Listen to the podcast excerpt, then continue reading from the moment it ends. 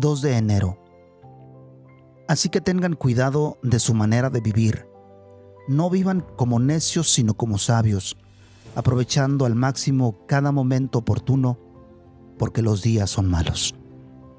Efesios 5, 15 y 16. Hoy voy a marcar una diferencia. Comenzaré a través de controlar mis pensamientos.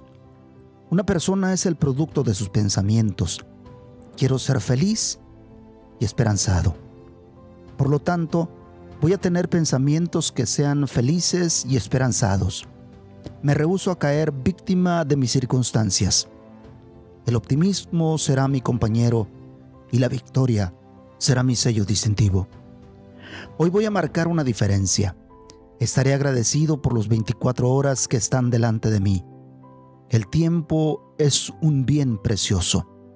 Me rehúso a permitir que el poco tiempo que tengo se contamine con autocompasión, ansiedad o aburrimiento. Voy a enfrentar este día con el gozo de un niño y la valentía de un gigante. Mientras esté aquí, lo voy a usar para amar y dar Hoy voy a marcar una diferencia. No permitiré que los fracasos del pasado me persigan.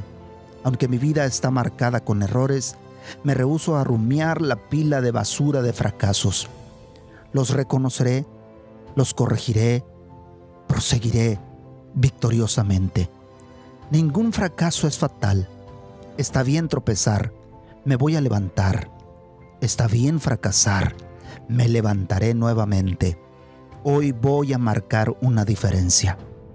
Voy a pasar tiempo con los que amo, mi cónyuge, mis hijos, mi familia. Hoy voy a pasar por lo menos cinco minutos con las personas importantes de mi mundo.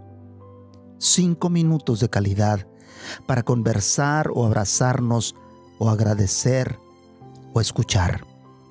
Hoy voy a marcar una diferencia.